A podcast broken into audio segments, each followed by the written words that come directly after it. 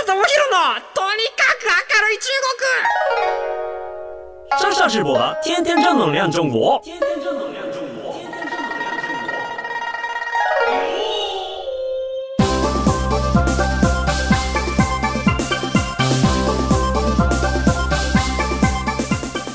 皆さんこんにちは。中国ビリビリナンバーワン日本人インフルエンサー兼コンテンツプロデューサーの山下智博です。上市面入市面大家好我是上下直播それではですね今日もですね日本放送ポッドキャストステーション山下智博のとにかく明るい中国これ始めていきたいと思います。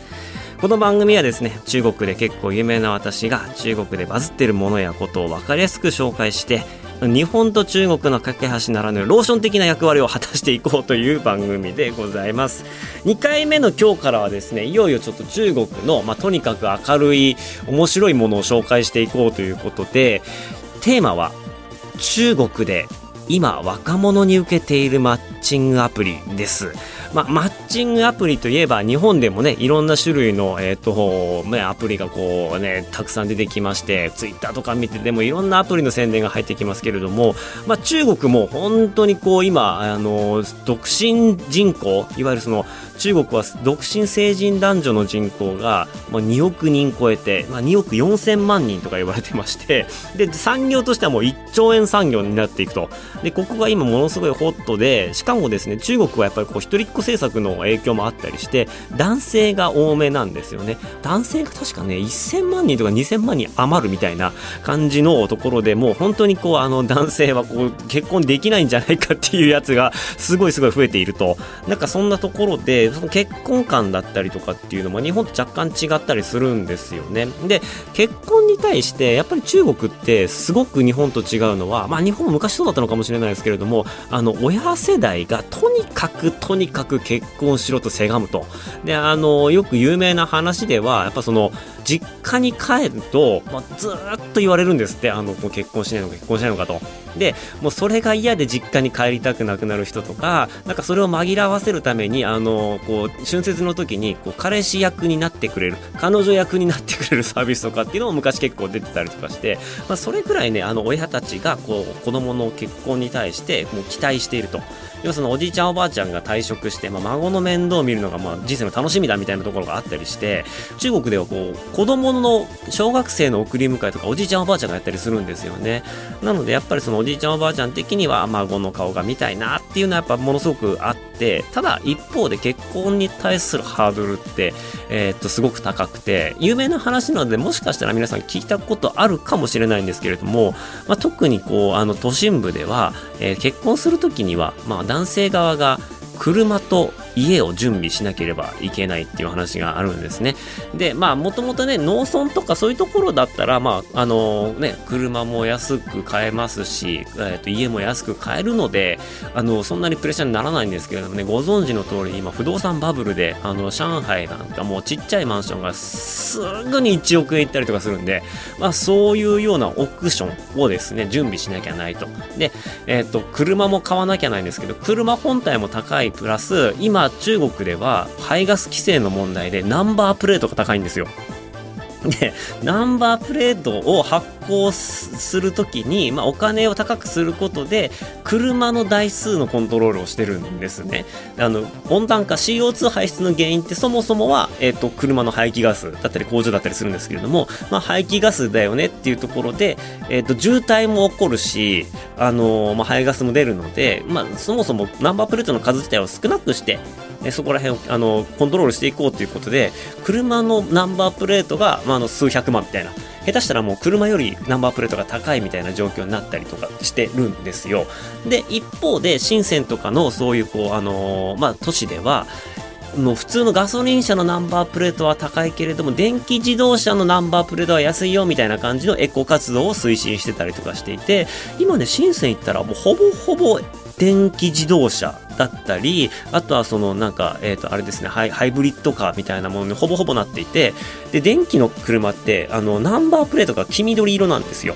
なので、あの、見たらすぐわかると思うんですけれども、その、なあの、黄緑色のナンバープレートがもう、都市部では少しずつ増えてきていて、で、まあ、その、何の話だったっけ？結婚の話だ。結婚の話ですね。あの、家と車を準備しなきゃないっていうところで、まあ、やっぱ日本と同じぐらいかかるんですけれども、一方で中国の方たちの今の平均給与っていうのはまだまだ日本よりちょっと低いんですよね。で、えっ、ー、と、特にこう都会部で、まあ、新卒だったら大体、あの、事務職だったら、日本円で10万円ぐらい。10万ちょっとだったりとか、あとはその外資系とかだったりすると、まあ、20万弱っていうところあたり、まあ、もちろんそのバブリーな話でね、あのファーウェイとか、そういうこうハイテク企業だったりしたら、こうエンジニアでいきなり年収1000万とかあったりするんですけれども、まあ、普通に暮らしたらなかなかそんな上海に家買って車買ってみたいなことができたりしないので、要はこう、まあ、結婚って言ったら、男性的にはいやしたいんだけれどもそもそも経済的にそんな余裕ねえよ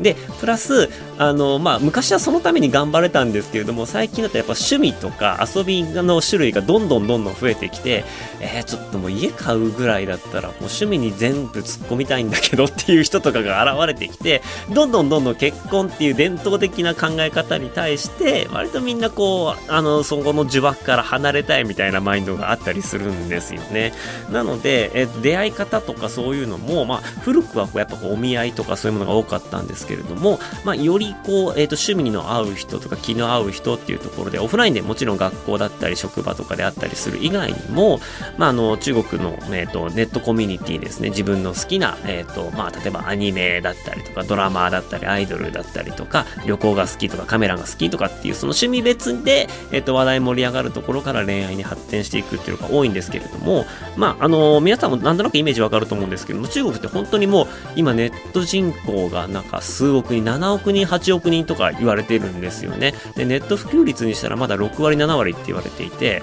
まあ、それでもこれからまだ数億人の伸びしろがあるって言われてるんですけど、まあ、やっぱりそこまでたくさんいればネット上の方が自分の趣味思考と合う人っていうのが合いやすいよねっていうのが、まあ、最近やっぱみんななんとなく分かってきてネットのそのマッチングアプリっていうところにこう流動しているっていうところなんですよ。で、えっ、と、まあ、僕は今ちょっとそのね、あの、彼女がいるので、あの、マッチングアプリとかっていうのやってないんですけど、まあ、ただ僕もだから、今日は、今日に関しては、ちゃんとこう、調べたデータ、ね、あの調べ、友達に聞いたデータっていうのを、あの、そういうのを紹介していきたいと思うんですけれども、昔は、あの、本当に僕が中国に行ったばっかりの時って、そのマッチングアプリってほぼほぼなかったんですよ。8年前、6、7年前ですね。その後はなくて、で、あったのは、あの、いわゆる中国版ツイッターって言われるウェイボーだったり、中国版 LINE って言われる WeChat この2つの中の機能を駆使して出会うっていうのが、あの、当時の人たちの、もう、あの、コンセやり方なんですよ。で、レイボーの中に面白い機能があって、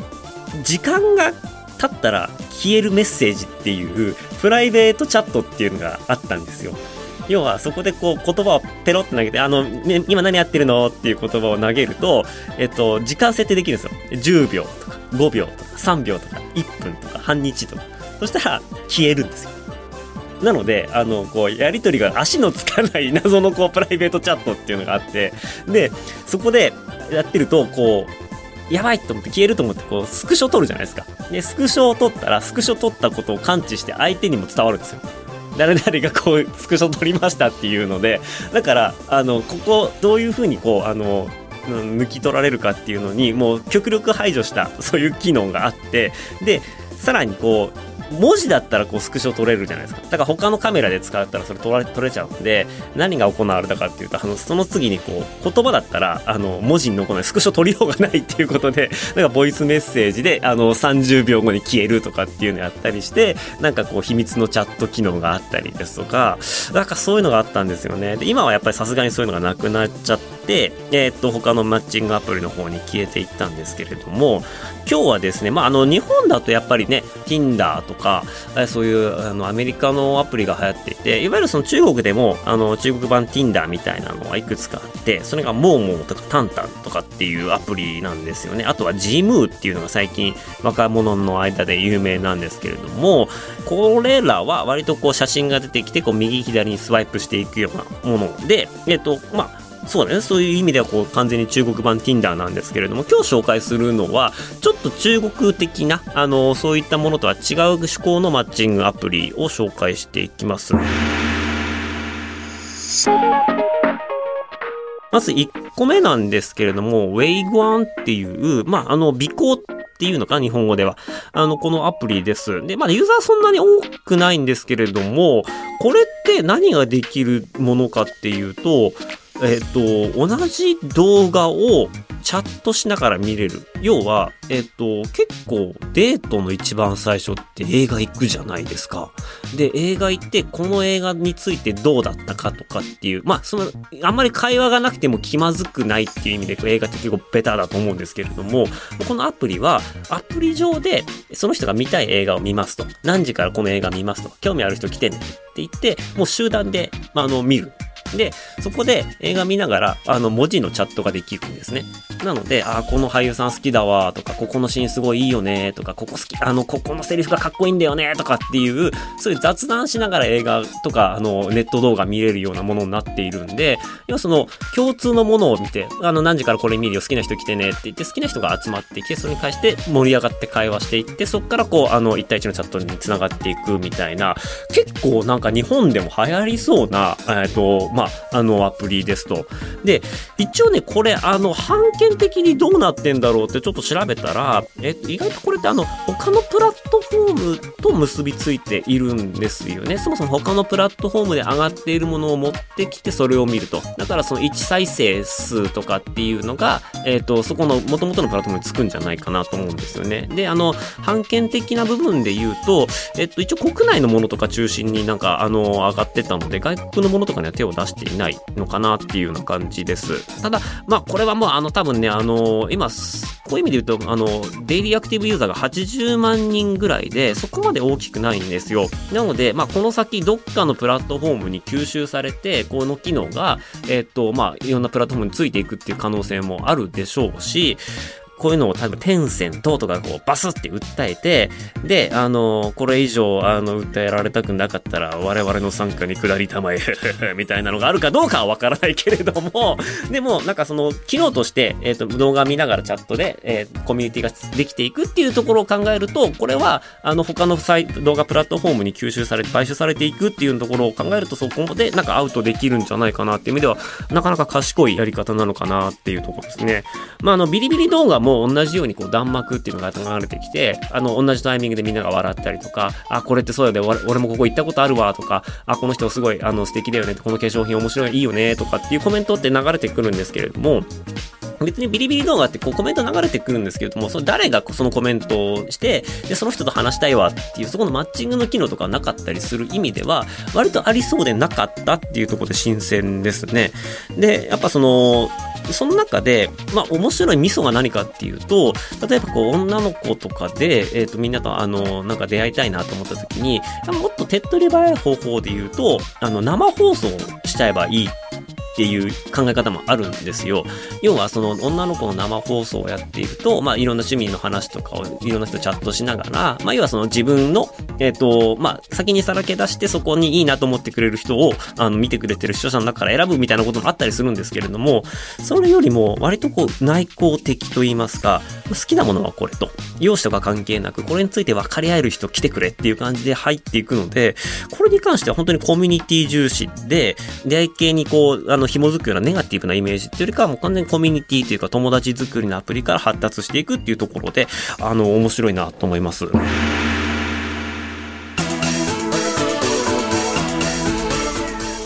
次のアプリが、あの、サマーっていうアプリが、えっ、と、ありまして、大学、清華大学と北京大学の、あの、学生が共同で作ったアプリなんですよ。で、学生しか入れないと。学生同士のコミュニケーションアプリっていうことで、これちょっと去年とか出てきたんですけれども、何が面白いかっていうと、まあ学生しか入れませんよと。で、身分の、えっ、と、まあ、実名認証とか学生証とか、そこの学生の人だっていうことが分かったら、そのコミュニティに入っていけると。まあもちろん、なので僕はやったことないんで、ここ人の聞いた話なんですけれども、入っていった時にコミュニケーションの方法が結構独特なんですよ。で、あのまず自分でテストみたいなのを作るんですよ。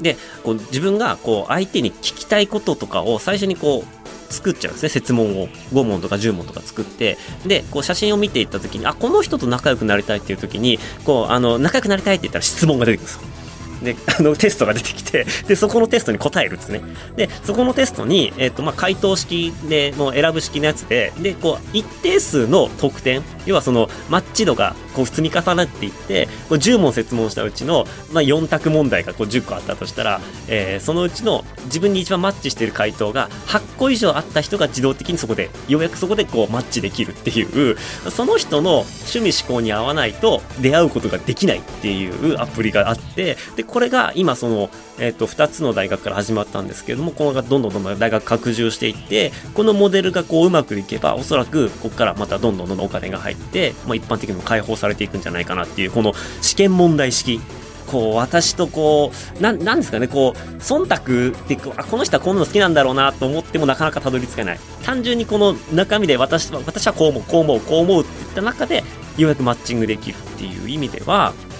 なかなかそのねこのこの子可愛いからこの子と出会いたいっていうだけではなかなか出会えないあの完全にこう中身を見たマッチングアプリっていうことでこれは結構やり方としては面白いなというふうに感じましたね。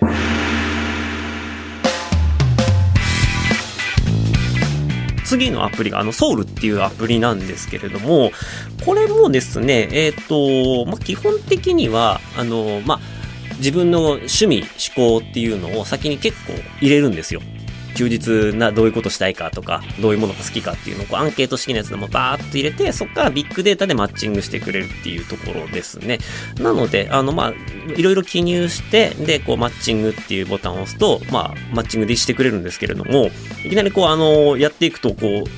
う、音声通話だったりとか、映像通話とかのマッチングに入っていくんですよね。で、それが、まあ、あの、自動的にポンって繋がって、で、そこでちょっと話をして、まあ、趣味の合う人が、あの、こう、接続されるわけなんで、まあ、そういうような感じで、こう、話をしていって、まあ時間制限があったりするんで、そこに関しては、あの、追加でお金入れたりとかしてっていう感じでやってますね。なので、あの、まあこれは割と最近若い人が中心に使ってはいて、2016年くらいからこのアプリ自体はあったんですけれども、去年のコロナ禍で、えっと、みんなこう外に行けないよっていう時間が、あの、増えた段階で、このアプリがまた再度注目されて、そこからどんどんどんどんアップデート、えー、していきましたと。で、まあ、あの、面白い機能としては、まあ、あの、時間決めて、えっと、自分が何時から何時まで、この時間からこの時間までは、あの、電話受け付けられますって言ったら、もう自動的にマッチングして、どんどんどんどん入っていくっていうところがあります。ただ、あの、こういうのも、うんと、男性が多いので、まあ女性が結構選び放題で、で、あの、ビリビリ動画の中で、あの、一個あの話題になったんですけれども、要はその女性のメッセージ画面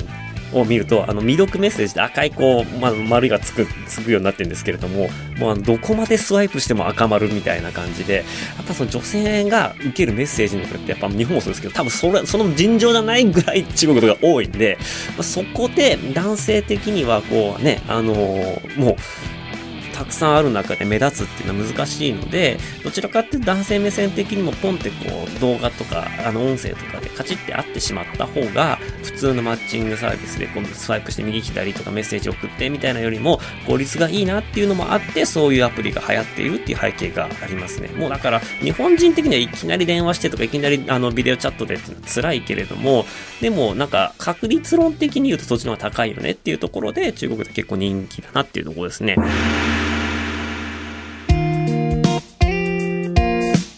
次、あの、お見合いのアプリなんですけれども、お見合いの話の前に、僕ちょっと中国の上海の人民広場っていうところがあって、結構、あの、ある意味ではお見合いの聖地として、まあもう結構10年ぐらい前からたびたび話題になってんのかな、あるんですけれども、ここって何が行われているかっていうと、毎週日曜日のお昼に、おじいちゃんとかおばあちゃんが、あの、集まって、えっ、ー、と、息子とか孫のために婚活をやってるんですよ。で、何が行われてるかっていうと、あの、仲人みたいな人が、いろんな人の情報を預かってきて、どこどこ出身、何歳、身長何センチ、体重このくらい、年収どのくらい、で、えっ、ー、と、長男、で、家あり、車あり、みたいな感じの、あの、紙をこう、バーって履歴書みたいに並べて、で、あの、おじいちゃんおばあちゃんとか、お父さんお母さんが来て、あ、これいいじゃん、この条件いいねって、この、この子どんな人なの？みたいな感じで、勝手にこう、お見合い進めてくれるみたいな。で、そういうような、えー、婚活が、公園でやっていて、まあ、そういうふうにして、こう、あの、どんどんこう、おせっかい焼くんですね、お父さんお母さんがね、おじいちゃんおばあちゃんが。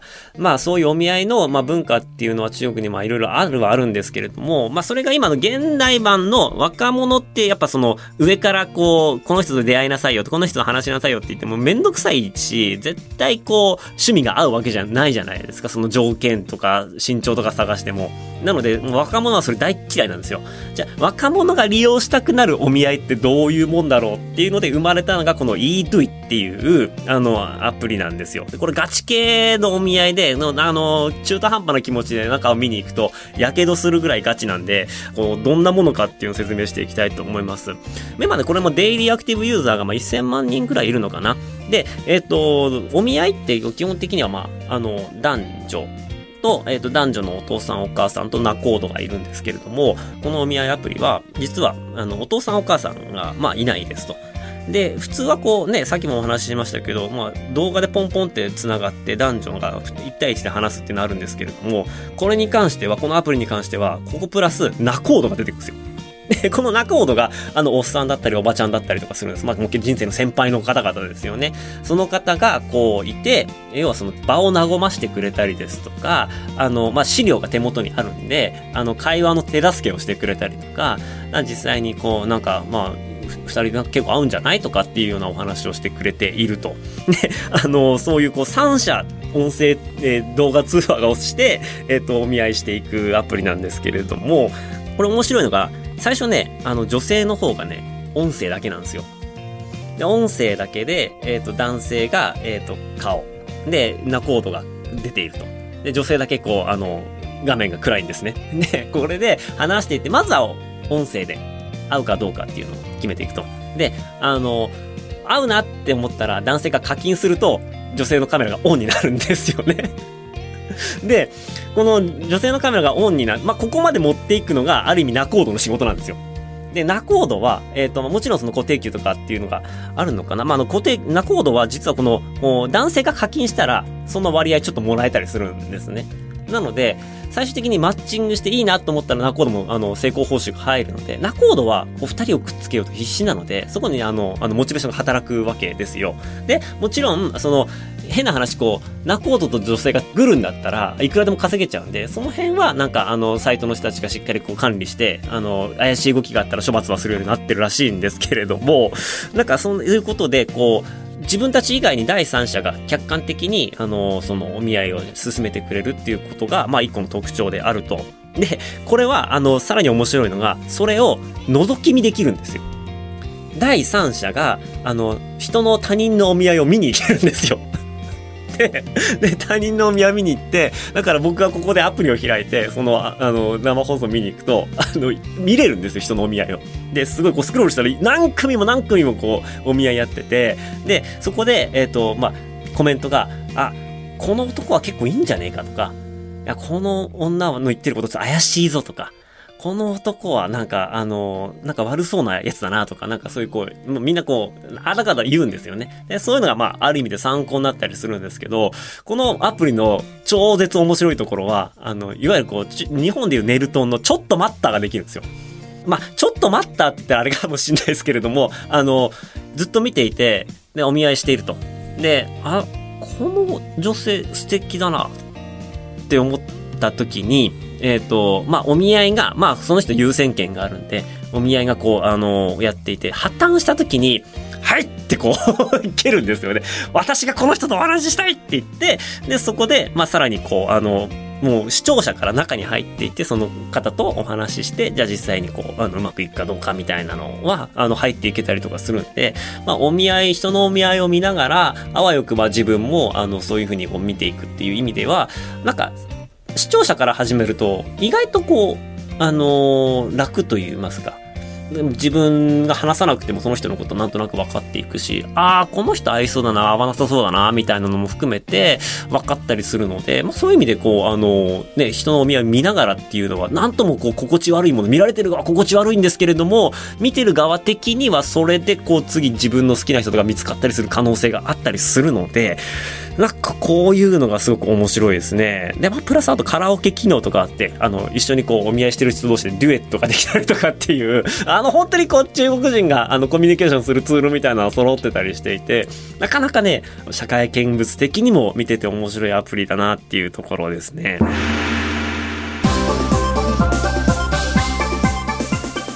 はい。ということで、えっ、と、比較的ね、最近若者とかに話題の、えーアプリを紹介してきました。最後のお見合いのやつはね、割となんか農村部とかかな、都市部の人はあんまりやってない印象があるんですけれども、まあそういう意味でこうね、中国広し、まあ中国イコールこうだっていうのはなかなか言い切れないっていうのが中国の特徴で、あの、僕が見てるのはやっぱりちょっと上海っていう、まあ大都会の一部ですし、農村の事情っていうのはまた全く別なので、まあ僕的にはやっぱ、今、こう8年行っても、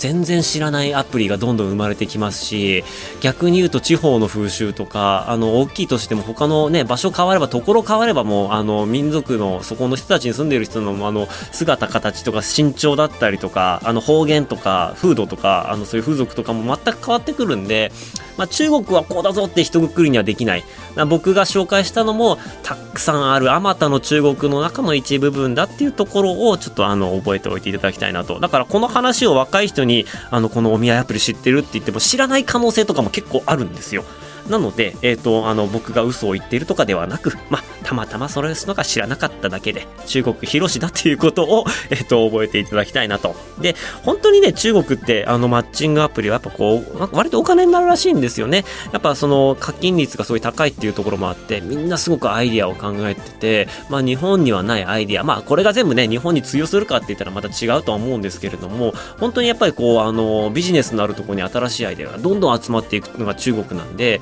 まあ、ここからもしかしたらね、あの、マッチングアプリのユニコーンみたいなのが生まれるかもしれませんし、まあ、あとは、ね、もしかしてこのね、ポッドキャストとかを聞いて、あ、これちょっと、あの、このアイデアで日本でも起業しようかなみたいな人がいたら、なんか、あの、やってみたりとかするといいんじゃないかなと思います。はい。えー、その場合はね、ちょっとぜひあの僕を参謀に呼んでいただければと思います。ということで本日はですね、あの中国のマッチングアプリ男女の出会いの方法っていうのを紹介してきました。えっ、とまあ、なんだかんだ言ってですね、あの、まあこういったネットで会うっていうところに、まだこう抵抗を感じる人っていうのも日本と同じで多かったりします。で、そういう人はやっぱりこう職場とか学校とかで、あの相手探してっていうことが多かったりしますし、結構やっぱ僕の友達一番多いのは、まあ、友達の紹介っていうのが一番多いですね。ね名も知らぬ人といきなり会ってっていうのが、まあ、あの、ちょっと抵抗あるわっていう中国人もやっぱり大多数いますというところで、はい。えー、っと、まあ、今後どんなマッチング SNS、マッチングアプリが出てくるかっていうのはちょっと注目なので、ここからもね、あの、チェックしていきたいと思います。はい。この番組ではですね、皆様からのあなたからのメッセージもお待ちしております。番組への感想ですとか、中国に関する取り上げてほしいテーマなど、メールアドレスは、明るい at allnightnippon.com、akarui at allnightnippon.com までお願いします。次回も、えっ、ー、と、私が今話したい中国ネタ、あの、中国版、お宝鑑定団アプリっていう謎のアプリがありまして、このあのアプリがね、またまたアイディアたくさんで面白いので、この話を次回していきたいと思います。次回も、えっ、ー、と、よろしくお願いします。ここまでのお相手は山下智博でした。えー、シエシャ商店王ダーグワンボジエム。皆さんどうもありがとうございました。